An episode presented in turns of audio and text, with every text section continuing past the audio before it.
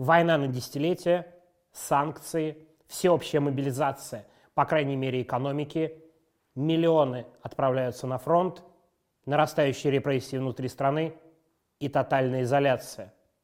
Так, мне кажется, может выглядеть самый худший сценарий 2023 и следующих лет в России. Привет, это Сергей Смирнов. Как обычно, каждую неделю у нас история недели. Сегодня последняя неделя страшного 2022 года. Мы, конечно же, поговорим и о чудовищной войне, и о том, чего ждать в следующем году. Подписывайтесь на канал, ставьте лайки, оставляйте комментарии. Начинаем.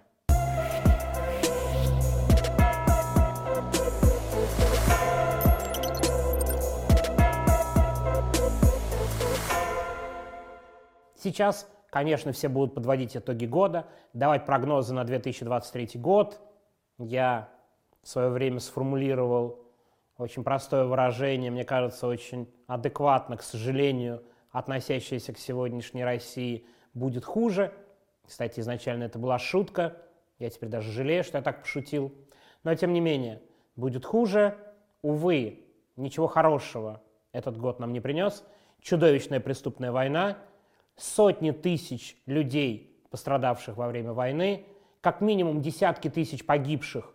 Это как минимум. Мы до сих пор не представляем себе, мне кажется, полномасштабно общее количество жертв этой преступной войны, которую начал Путин. Но что же нас ждет дальше? Когда конец этой войны? Вот в прошлом ролике я говорил, что война в 21 веке это вообще что-то ненормальное. Люди не понимают, как можно в 21 веке воевать, да еще за территории. Но война продолжается, и, к сожалению, конца ей не видно.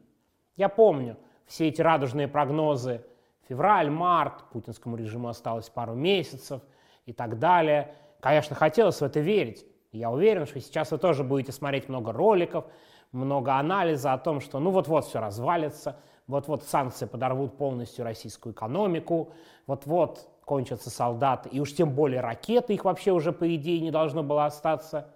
Я как-то не разделяю вот этого всеобщего оптимизма, честно говоря. Я вижу, какие заявления делает Путин и окружение Путина. Мне кажется, они постепенно осознают, что и у них блицкрик не очень получился и сорвался. И кажется, они прямо сейчас переходят к другому состоянию, они готовятся к длительной, изнурительной войне. И это может продолжаться не месяцы и даже не годы. Возможно, нас ждет очень длительный вооруженный конфликт с боями, с мобилизацией и со всеми прочими отвратительными вещами для 21 века. Помните, как никто из нас сначала не ждал войны? Ну давайте будем честны. Но вот войны никто в 2021 году особо не ждал. Это правда. Потом, конечно, мы видели, как войска концентрируются на границах. И то, лично я до последнего времени думал, ну, наверное, Путин угрожает, наверное, это все как обычно его игры. Но началась война. Ужас, кошмар. Следующее, очень важная веха, это объявление в сентябре мобилизации.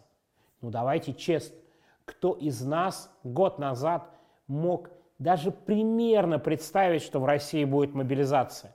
Ну, наверное, какие-то единицы могли такое при страшном сценарии представить, но тем не менее. В России мобилизация, призыв в армию от 300 тысяч человек. На самом деле, посмотрите наше исследование, мы считаем, что призвано было больше, чем 300 тысяч. Тем более Минобороны эти цифры скрывает. Они говорят, что 300 тысяч, но к этому есть вопросы. Но мы же понимаем, Путин даже не стал публиковать указ о прекращении мобилизации. Почему? А очень удобно. Мобилизация еще идет, не надо будет дополнительно говорить о том, что опять мобилизация, опять объяснять ее причины. Просто спустят распоряжение вниз в военкоматы, и они начнут активно рассылать повестки, проводить облавы. Я думаю, скорее всего, у них появятся какие-то базы мужчин, которые попадают под мобилизацию. Я почти уверен, что очень быстро примут закон об увеличении срочной службы с 27 до 30 лет, чтобы ну, призывников было более удобно отправить в армию. Хм, снижение возраста с 18 до 21 года, когда более молодых призывать в армию не будут, я думаю, будет сильно отставать от повышения возраста для призывников. Но нет особых сомнений, что мужчин продолжат забирать в армию. Вторая волна мобилизации неизбежна. Но я просто с трудом представляю, как они со всем ограниченными ресурсами готовятся к изнурительной войне. Возможно, она начнется в январе, возможно, в феврале. Может быть, они как-то сформулируют идеи, что мы там набираем мужчин в тероборону, мы собираемся их тренировать, как обычно будут клясться, что сразу не отправят их на фронт. Но если ты начал мобилизацию, если ты ее не окончил, то неизбежно людей будут призывать в армию. Вообще, разговоры о всеобщей мобилизации мне уже не кажутся такой дикостью.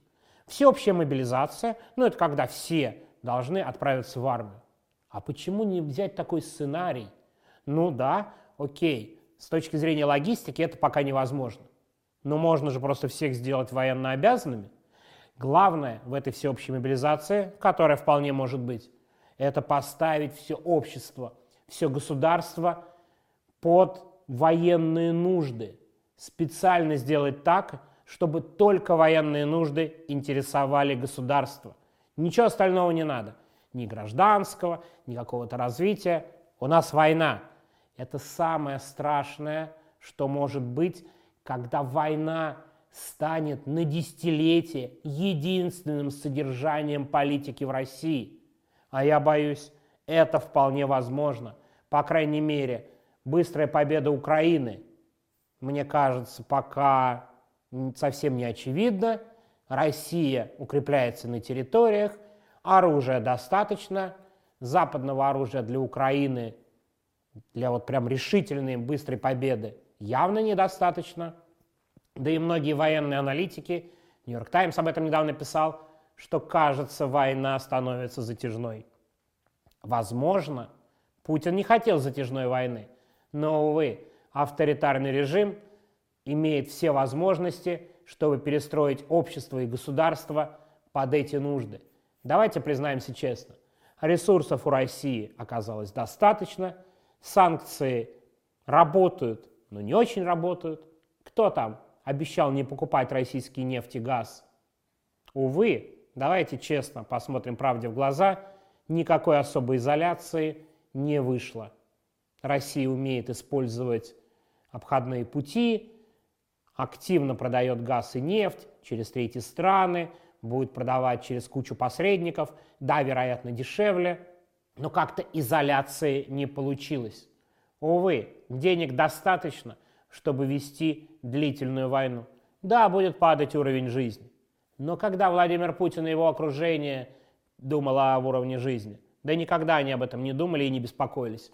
Они считают, что война, пусть живут, как живут. А мнение остальных людей им вообще не интересно. Что касается самого режима. Тоже очень много говорили о том, что вот сейчас элиты прозреют, элиты уж наверняка поймут, им это все невыгодно, война им невыгодна, им неплохо бы сместить Путина. Теоретически, если говорить о какой-то политологии, о книжках, это выглядит разумно. Конечно, Путин лишил их доступа на западные рынки, лишил их денег. Они наверняка, кстати, в этом нет никаких сомнений, очень недовольны войной. Вопрос в другом. Могут ли они действовать? Ну и давайте честно. Кажется, этот год нам показал, что действовать они абсолютно не готовы.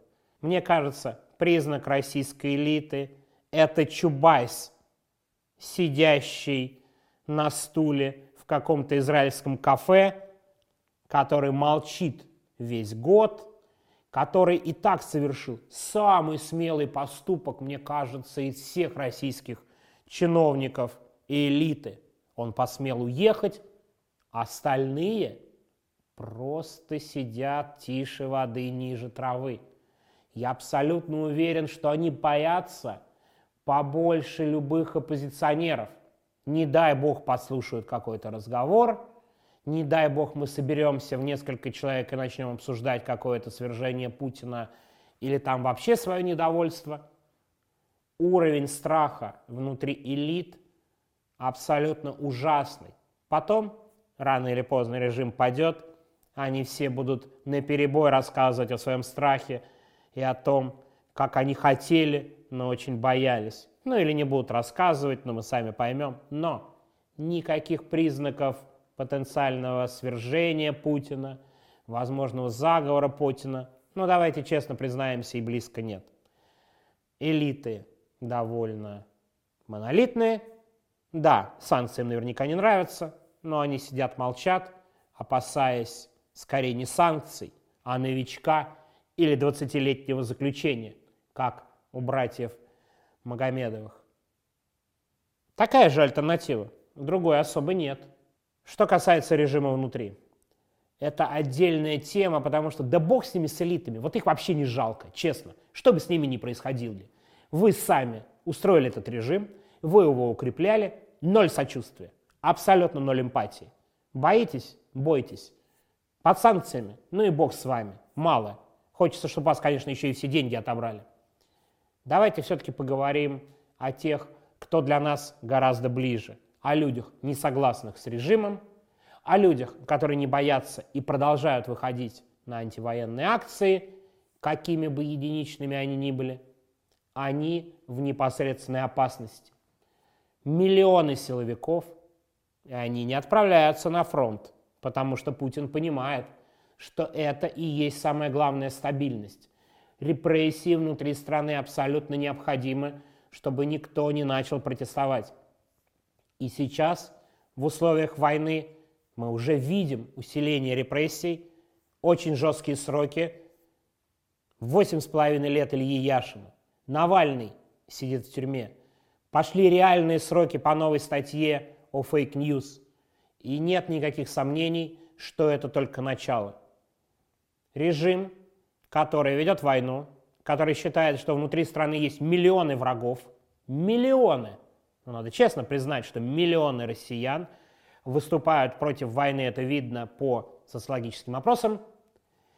Миллионы россиян не разделяют политику Путина. Сотни тысяч россиян за последние 10 лет протестовали и выходили против действующей власти. Ну, вы представляете, как к этим людям относятся на этом гаражном совбезе? Они уже вообще не особо скрывают слова и говорят «предатели». И, давайте честно признаемся, далеко не все люди, о которых я говорю, уехали. Я бы сказал наоборот. Большинство из тех, кто протестовал, и тех, кто выступает против войны, возможно, не так активно и так открыто, чем уехавшие, они остались в России. И, увы, давайте честно признаемся, нет особых способов спасения. Адвокаты стали профессией, которые скорее могут успокаивать своих подопечных, нежели вытаскивать их из тюрьмы. Огромное количество силовиков, которым надо показывать работу, которым надо раскрывать заговоры, которых надо сажать предателей и врагов народа. Все это, скорее всего, приведет к усилению репрессий. Надеюсь, что они не будут массовыми, хотя у властей, мне кажется, есть все инструменты для массовых репрессий, Другое дело, что они считают их не особо эффективными, потому что проще посадить 5 человек, чтобы еще 5 тысяч испугались, чем посадить 2,5 тысячи, чтобы оставшиеся 2,5 испугались. Кажется, власть использует такие методы запугивания в отношении всех групп общества, от собственных олигархов и бизнесменов, заканчивая оппозицией. Ничего хорошего ждать не приходится и здесь. Какой же у нас вывод? Война, возможно, надолго. Репрессии внутри страны будут нарастать. Экономика, хоть и будет падать, но явно не для того, чтобы строить новые ракеты. Будет ухудшение уровня жизни, вряд ли оно будет резким. Поступательным таким потихоньку будем откатываться к 90-м. Никаких признаков возможного заговора и свержения Владимира Путина нет – как и признаков близкой победы Украины. Победа Украины – это, по крайней мере, освобождение всех оккупированных территорий, Мне кажется, до этого очень далеко, и даже военные аналитики, мне кажется, украинцы тоже понимают, что без огромного количества западного наступательного оружия вряд ли это легко осуществимо. Да, это худший сценарий, но мне он представляется вполне реальным. Ну давайте, что из этого сценария выглядит неубедительно? У России кончатся ракеты, да все это никак не заканчиваются. У России кончатся деньги, да все никак не заканчиваются. У России не будет ресурсов на внутренние репрессии, а чем заниматься миллионов силовиков? Всеобщая мобилизация, по крайней мере на уровне экономики и на уровне общества, я думаю, в России неизбежна. Вряд ли призовут всех мужчин, но значительную часть из них призовут, дадут автоматы, отправят на какие-нибудь сборы, а потом уже лотерея. То ли ты отправишься в какую-нибудь территориальную оборону, то ли ты поедешь на фронт под удары. Таким видит Владимир Путин 2023 год. Он, я не сомневаюсь, сидит и ждет, пока Западу надоест поддерживать активно Украину, пока этот конфликт станет затянувшимся и от него устанет западное общество прежде всего. Он сидит и ждет, и готов к долгой кровопролитной войне, не считаясь жертвами.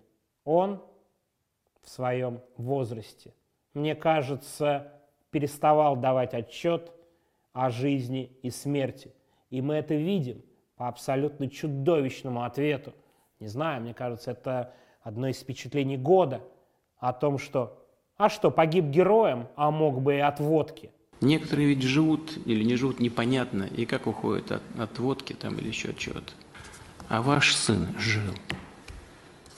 Понимаете? И, и его цель достигнута. Мне кажется, в этом весь Владимир Путин. Пусть умирают, ему совершенно не жалко. Все равно вы все умрете.